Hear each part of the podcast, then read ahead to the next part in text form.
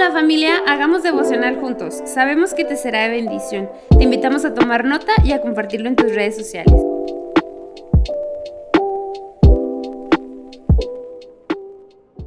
Hey, buen día. Estamos en el día donde empieza la segunda mitad de la semana. Y los tres días que nos faltan por compartir el consejo de la palabra de Dios, de verdad es extraordinario y lo digo en el sentido de que si Dios nos habla de una manera es porque Dios conoce hacia dónde nos quiere Él llevar y no nos va a mandar sin que llevemos lo que se necesita para esos tiempos, para esos momentos. Y hoy el consejo está basado en el segundo libro de Samuel capítulo 6 en el primer libro de las Crónicas capítulo 13, en el Salmo 68 y en Mateo capítulo 17. En estas cuatro eh, eh, pasajes eh, está la manifestación de un Dios en diferentes formas. Por eso le hemos titulado al, al, consejo de hoy Infinitas formas de Dios. Y es algo extraordinario, porque cuando tú lees lo que Samuel está escribiendo, de un Dios que eh, su presencia manifiesta está en un arca. El arca era la representación, el simbolismo, la imagen de la presencia de Dios manifestada ante el ser humano. Esa imagen, el arca, esa presencia de Dios había estado por un periodo de 40, un poco más de años, olvidada allá en un lugar retirado de donde debería de estar. Cuando David decide traer la presencia de Dios, traer el arca de Dios, lo hace de una manera incorrecta. Y ahí Dios se está mostrando como un Dios que anhela respeto. Y no solamente anhela respeto para Él, sino anhela que los que le siguen a Él, los que le sirven a Él, los que somos hijos de Él, seamos respetuosos, número uno, con Él y con lo que Él dijo. Y que de ahí se derive todo el respeto que debemos de dar hacia las demás personas. Cuando el arca es transportada de manera incorrecta, Dios se molesta por la falta de respeto que hay. Y podemos pensar en un Dios tal vez egocéntrico o ególatra, pero lo que Dios quiere es que si lo respetamos a Él, vamos a respetar a todos los demás. Así que cuando es transportada de una manera incorrecta, Dios permite una situación en la cual los bueyes que van jalando la carreta nueva en la que va a la presencia de Dios, trastabillean. El arca parece que se quiere caer y uno de ellos quiere tomarla para que el arca no se caiga. Y Dios se molesta porque dice Dios, ¿estás tan preocupado porque mi presencia se caiga?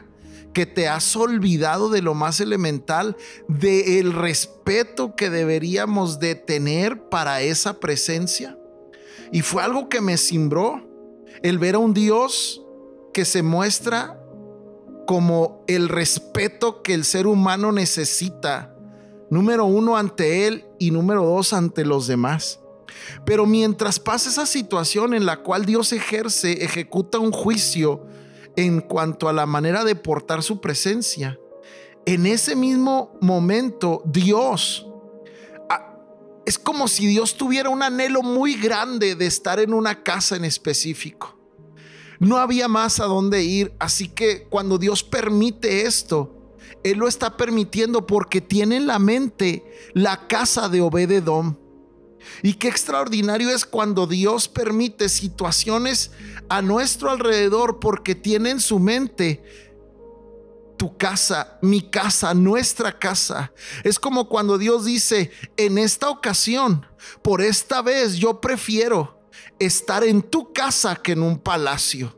Eso hace que la piel se me ponga chinita, eso hace que se me ericen los pelos, porque estamos hablando del Dios que creó todo el universo, del Dios que planeó tu día. Y en eso que Él planeó tu día, Él dice hoy, te dice a ti hoy, yo prefiero estar en tu casa que en un palacio. Yo prefiero estar en tu corazón que en los tronos celestiales. Yo prefiero y tomé la decisión de dejar todo lo que tenía en gloria celestial, porque anhelo tu casa, tu corazón, antes que estar sentado en el palacio celestial.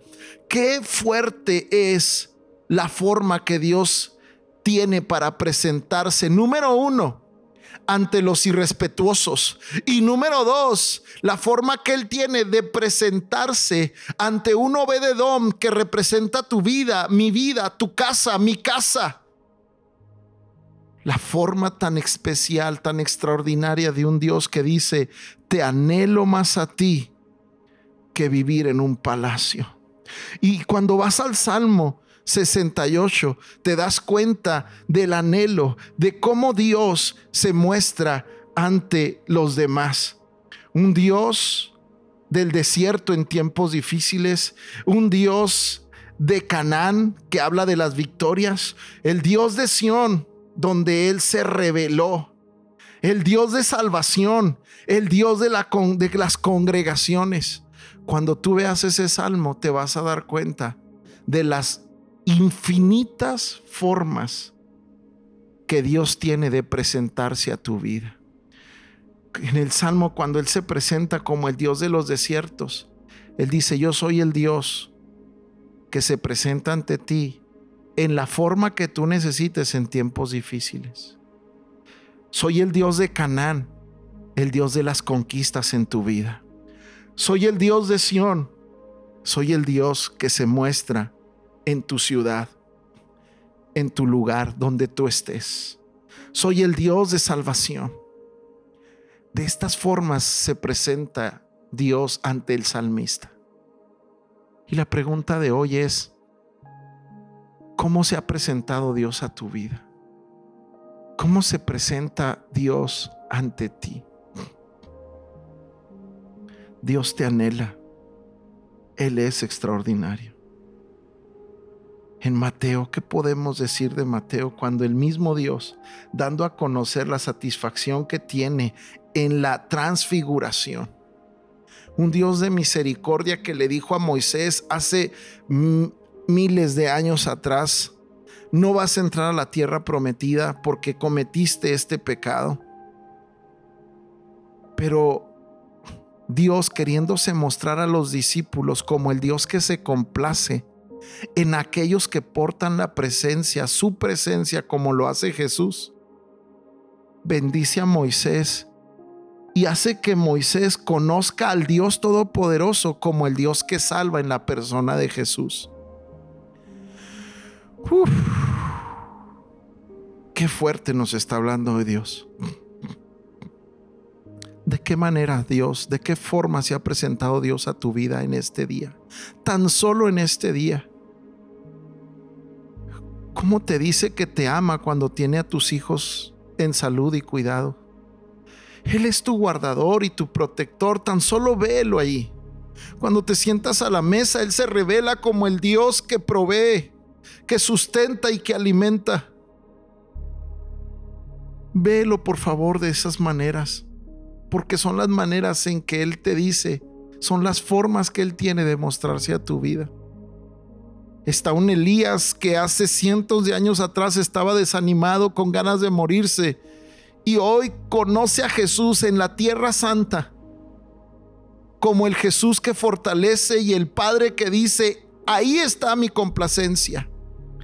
No está en tu fuerza, no está en tu capacidad, está en la obediencia, está en cómo tú y yo portamos esa presencia cómo Dios se muestra de infinitas formas para nuestra vida. Así es nuestro Dios. Y cuando Dios sana a la persona con epilepsia, paga los impuestos, es una manera en la que Dios dice, no puedes descuidar tu vida cotidiana para nada, porque en tu vida cotidiana están las infinitas formas que Dios tiene para decirte que está contigo.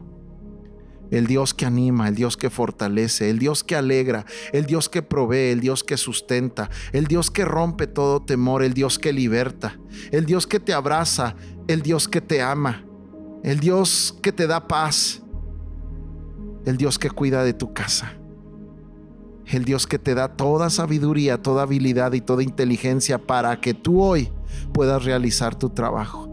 Te dejo con esto en tu corazón y te mando un abrazo, recordándote que en la vida cotidiana es donde Dios muestra sus infinitas formas que tiene para que tú le conozcas. Bendiciones.